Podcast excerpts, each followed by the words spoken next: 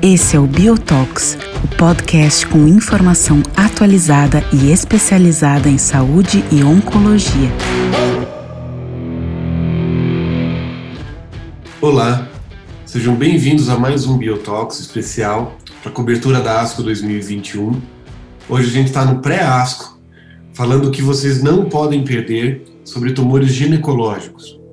Meu nome é André Sassi, sou oncologista clínico do Grupo Sonho de Campinas e da Bio. E estou aqui com a querida amiga e colega também do Grupo Sonho de Campinas, a Suzana Ramalho. Suzana é especialista em tumores ginecológicos, tumores femininos, câncer de mama. E ela vai comentar com a gente aqui algumas alguns abstracts imperdíveis. A gente, quando seleciona tumores ginecológicos no, no tracking da ASCO é, desse ano, a gente vê que tem 181 abstracts, é bastante coisa para gente, a gente selecionar, e, e, acho que alguns são muito mais é, necessários, alguns são muito mais importantes, e, e o que a gente fez aqui foi, foi selecionar justamente aqueles que as pessoas precisam estar atentas. Lembrando que esse ano a ASCO é completamente online, como foi no ano passado, mas no ano passado houve um, um, certo atropelo, foi todo mundo em cima da hora, e nesse ano a gente consegue se preparar melhor. A ASCO também se preparou melhor, a gente espera um evento com menos problemas técnicos, com, com, com uma programação que se assemelha muito mais até a, a ASCO presencial, é, de uma forma mais harmoniosa. Suzana, obrigado por estar aqui com a gente e conta um pouco o que você espera dessa ASCO. Obrigado, André. Obrigado ao grupo da Bio pelo convite. Eu espero uma ASCO com, com, com essa questão da gente poder estar mais incluído até, né, pelo, pelo acesso virtual, a gente poder se organizar, né, dentro do, do, do especialmente agora a gente falando dentro do, do track, né, de ginecológico, e o objetivo hoje é a gente conversar um pouquinho dos, uh, dos principais uh, abstracts uh, da área de ginecologia. Uh, que deu para olhar dos 180, a gente selecionou, lógico, que chama mais atenção, especialmente assim, né, das apresentações orais. Uhum. E acho que vamos hoje fazer um, um, resumo, um pouquinho. Certo. Me chama um pouco a atenção uh, esse tracking de tumores ginecológicos, como inclui também muito mais os cirurgiões, né, na, na assim, na, na, ideia, no desenho dos estudos e na, na, até na condução mesmo, como, como não é uma coisa só da oncologia clínica mesmo. Acho que isso talvez seja a grande diferença entre alguns outros tipos de tumores. Mas vamos lá, Suzana, o que, que você acha que, que é imperdível, é, plenária, é, o que, que você tem a, a falar? Bom, o que, que, que eu achei que chamou? Eu separei um pouquinho por assuntos.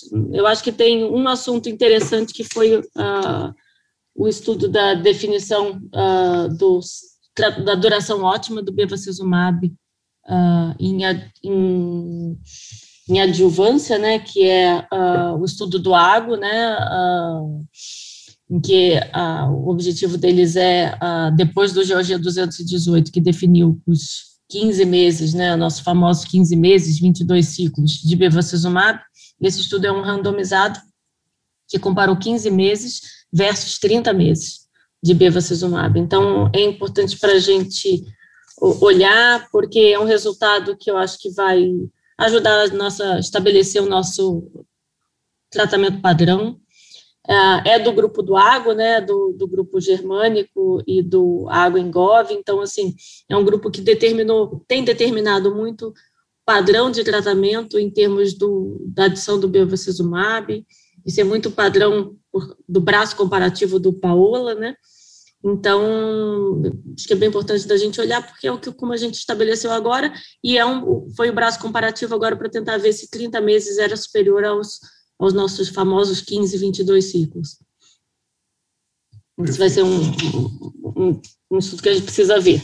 E era, vai mudar a nossa prática. Interessante, mas e era esperado uh, que mudasse, assim, eu, me, me, eu fico pensando no, no desenho do estudo, no que quer se mostrar, no tipo de desfecho. Acho que é, talvez seja interessante realmente observar até para ver a, digamos, a pretensão, né, de, de desse tipo de mudança. Sim, o quanto que eles achavam que poderia melhorar, né, a, a sobrevida livre de progressão, uh, especialmente pelo benefício que uh, o, o bevacizumab conseguiu demonstrar, não foi tão grande, né, na sobrevida livre de progressão, e o quanto que a adição de 15 meses a mais poderia acrescentar, né. O desenho está bem feito, né, e enfim, o objetivo hoje não é comentar tanto o resultado, mas Sim. levantar o, né, comentar o desenho, né, Exato. chamar todo mundo para observar. O que tinha muito era, foi a discussão do, do, da dose, né, inicialmente teve muito essa discussão da dose, né, de 7,5 por quilo versus 15 uh, ah, miligramas por quilo, né, que são os desenhos do Icon 7 versus o, o GOG 218. Do ponto de vista econômico, é importante, né? Uhum. Vai ser muito bom. Bom, que mais? Eu separei um pouco em dois aspectos, são duas discussões, duas uh, análises uh, dos, dos estudos de inibidor de PARP. Então, tem uma análise uh, a mais do Paola, em que eles pegaram um subgrupo, agora realmente estão focando realmente né, no subgrupo que teve benefício, que são os pacientes com deficiência de recombinação homóloga. Então, ele tem um abstract deles falando sobre a avaliação de acordo com o estadio e de acordo com o tipo de cirurgia inicial.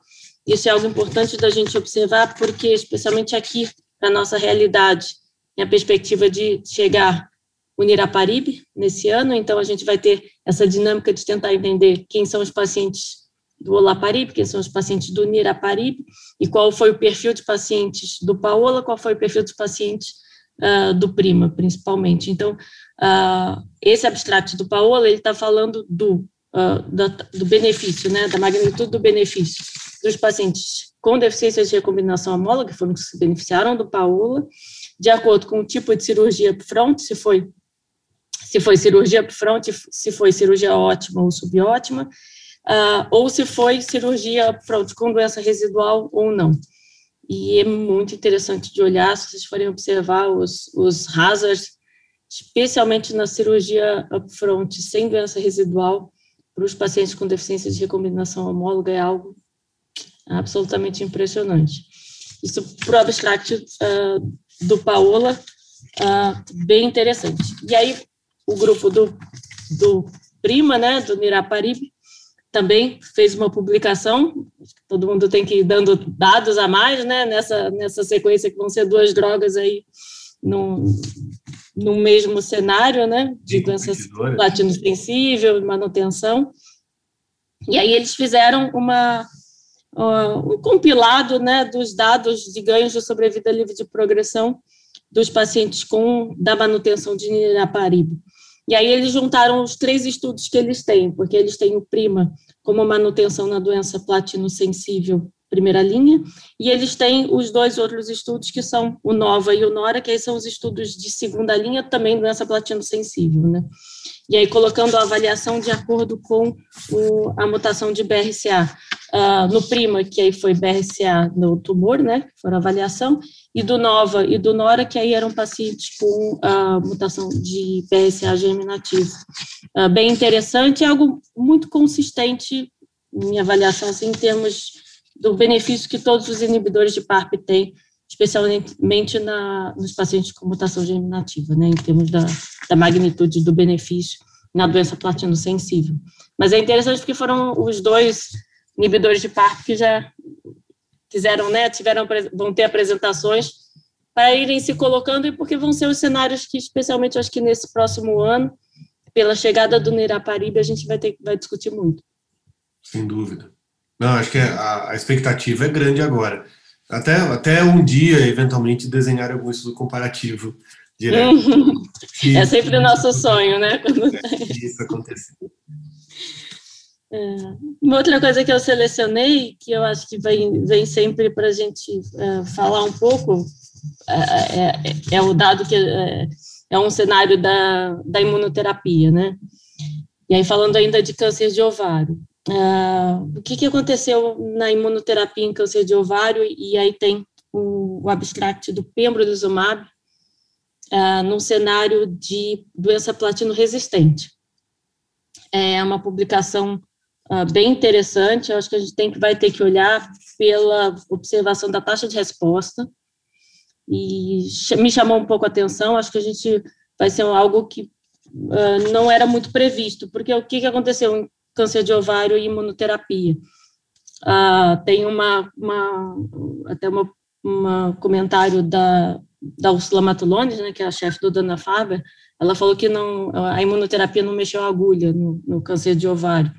E realmente, ela, ela não, não, na doença platino sensível, uh, os estudos aguardados, Javelumab, foi o Javelin, o estudo com atezolizumab, foram negativos, assim, até onde dá.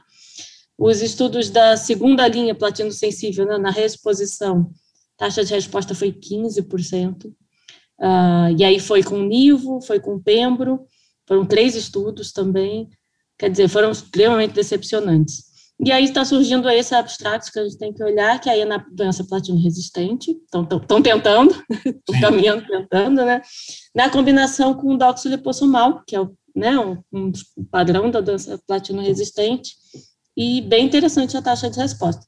Nesse mesmo cenário de doença platino resistente e imunoterapia, que é onde para onde a imunoterapia talvez vá ter algum, vá mexer a agulha, né, digamos assim, Uh, o estudo que a gente tem com algum dado chama Ninja, hum. e ele tem o nivolumab. Então, vão ser, acho que, dois estudos que a gente vai ter que olhar uh, ah, para tentar ver se a imuno vai ter algum papel, talvez, na doença platino resistente, porque na doença platino sensível.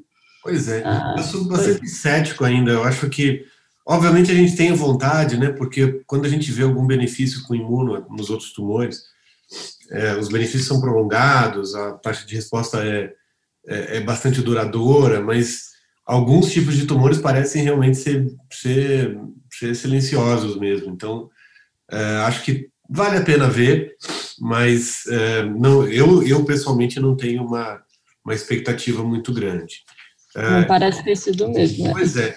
Eu, eu separei um, um, um estudo que acho que também é, me estranhou é, é, a, a, assim, o local onde ele está, que é o Late é, Breaking Abstract número 3, hum. Que é a, a, quimioterapia adjuvante seguindo a quimio e radioterapia é, como tratamento primário para o câncer é, de colo uterino localmente avançado, comparando com que a radioquimioterapia sozinha é o, é o estudo analisado chamado Outback. Esse estudo, eu, eu, eu até fui procurar se já tinha tido alguma, alguma apresentação prévia, e uma que eu achei foi de 2019, ainda no, na construção, ainda não tinham resultados definitivos, mas até mostrando uma como se fosse uma, uma uh, alguns, alguns problemas com esse, com esse estudo. Mostrava que uh, uh, quase um quarto das pacientes randomizadas para receber a quimioterapia adjuvante não tinham recebido por algum motivo, e eles estavam tentando examinar o, o porquê. Mas é, obviamente está na, tá na plenária, a gente é um late breaking abstract, a gente não tem o, nem o resultado, não tem nem a pista por enquanto do que vai ser. Geralmente a gente espera resultados positivos, mas eu estou bastante cético em relação ao que esperar disso. Uh, mas é um, é um para a gente aqui no Brasil, na saúde pública, é um, é um estudo bastante importante. Então, câncer é, de colo localmente avançado, tratado com quimio-radioterapia, é uma, é uma, uma população bastante frequente para a gente. E o estudo de quimioterapia adjuvante foram quatro ciclos de carbo, carbitaxol, que é, um, que é uma combinação que a gente tem à disposição. Então, eventualmente, se o resultado fosse positivo, isso poderia ser aplicado praticamente imediatamente no, no, pacientes. Mas, sinceramente, a única coisa que me chamou atenção foi que está no, tá no, tá no principal dia do congresso, no principal momento. É, então, não sei se a gente deve esperar alguma, alguma resposta. Você tem alguma expectativa do, do Outback? É, eu, é difícil a gente saber uh, todos as, uh, as outros cenários que foi de tentar fazer o carbotaxol neoadjuvante né, e depois fazer, uh, inverter, né, eles sempre foram negativos e a gente já tentou fazer isso de vários aspectos, né, em vários modelos meio sanduíche, e nunca foi superior à quimiorradiação. O que eu imagino é que seja muito difícil você conseguir, uh, pós a quimiorradiação, as uh, sete semanas, a BRAC, uh, você seguir o carbotaxol pela toxicidade. Eu imagino que tenha sido extremamente difícil aí você conseguir que isso seja superior, ou você provar que os pacientes que foram, que tiveram, que o benefício foi ah, no paciente que teve persistência de doença é muito difícil, porque eu não acredito que na persistência isso vai modificar tanto. Sim. Na persistência da doença, você precisaria de algo a mais do que o carbotaxol. E na não persistência da doença, como na neoadjuvância, eu não acredito que na adjuvância, minha impressão, vou estar aqui, talvez daqui a, no dia 19 de, de, de junho, a gente vai estar aqui, eu vou estar falando assim, nossa, errei até mas minha impressão é que, como na neoadjuvância não foi superior, não acrescentou benefício, eu acho difícil de ter acrescentado mais resposta. Pois é. E quando então, se não acrescentou mais resposta no paciente que responde, no paciente da persistência da doença, né, que são um percentual razoável, né, nos estadios ah, localmente avançados, eu acho que a gente está tá, tá num cenário ainda que a gente precisa de mais medicações. Tem algumas drogas que foram, que estão aqui uh, em abstracts, que estão ainda muito iniciais, uh, uh, tem alguma uh, coisa surgindo interessante, mas que aí não é químico. Né? É. Então... e aí, é, engraçado essa percepção, por isso que eu até fui procurar esse, essa apresentação, acho que foi na, na ESMO de 2019, é, era um pôster, e aí é, que falava sobre essa questão de, de tentava explicar disparidades no, nas, quem que começou, quem que não, aí viu que não caucasianos começaram, mas eu comecei a pensar assim, são, são desculpas que, que vão vindo para para explicar que o estudo é negativo, porque é, são como assim, é, são publicações prévias que mostram algum tipo de, de inconsistência, de alguma justificativa de por que, que não se chegou ao desfecho que, que gostaria. Verdade, é, verdade. Bom, mais algum, mais algum destaque ou palavra final, Suzana? Ah, eu acho que tem um destaque interessante que uh, tem o, o, abstract, eu ia falar só de uma avaliação interessante de Pembro, uh, aí falando em pacientes com estabilidade microsatélite, que é algo que eu não, uh, não lembro de ter visto tanto antes, achei bem interessante, que é uma descrição de resposta diferente de acordo com o perfil de Lynch-like ou, Lynch, ou, ou tumores esporádicos, que achei bem interessante. As respostas são muito diferentes à imunoterapia. Então, a presença da instabilidade, se ela for associada à, à, à alteração uh, de germinativa Lynch ou somática, diferente de quando ela é por metilação uh, do gene do MLH1, é, a resposta é muito diferente. Bem interessante esse abstract. Sim. Né, é o que a gente não, não, não consegue até ver, né, se a gente avaliar só por imuno, né, Sim. Mas se você fizer a avaliação de PCR ou o NGS, você consegue a, ver isso e a resposta é bem diferente. Talvez mude até para outros tipos de, de, de tumores é. mesmo. Bem interessante. E uma, e uma droga nova interessante, que eu acho que a gente tem que olhar, é o estudo é forte, que é o adavocertinib, que é um cenário que a gente uh, vai começar a ver, que é o cenário de resistência a inibidor de PARP. Então, é uma droga nova também, Uh, ele é um inibidor de Wi, Wi1. O Wi1 é, uh, é uma molécula que age inibindo a ciclina 1 e 2, então, bem interessante em termos né, de droga nova, que acho que a gente vai ter que olhar. Uh, e é, o desenho do estudo também é interessante, porque num cenário de resistência ao inibidor de PARP, o desenho foi acrescentar ou não o olaparib. Então, o paciente era resistente, não sei qual inibidor de PARP usou antes, ou se era resistente, mas continuava usando o olaparib, e eles acrescentavam o adavocertib, adavocertib, uh, então descrevendo, são avaliações iniciais em termos assim de taxa de resposta, mas interessante, porque é um, um, cenário que a gente vai começar a ver, né? Bom, eu ainda, eu ainda tinha o último, acho que o último abstract que a gente pode falar para encerrar esse podcast é, é, até um que, que envolve o cirurgião, que eu, que eu até anotei para ler, porque eu não, não sou cirurgião e não vou utilizar isso, mas achei interessante que é um fase 3 randomizado, multicêntrico, usando um pafolacianino uhum. É, antes da cirurgia citorredutora em câncer de ovário, e utilizava na cirurgia uma fluorescência próxima ao infravermelho, para ajudar a localizar a doença, e os desfechos eram relacionados à, factibilidade ou à, possibilidade de fazer uma cirurgia AR0 acho que a gente tem que se avaliar os desfechos, tem que ver se, se foi aparentemente um resultado positivo.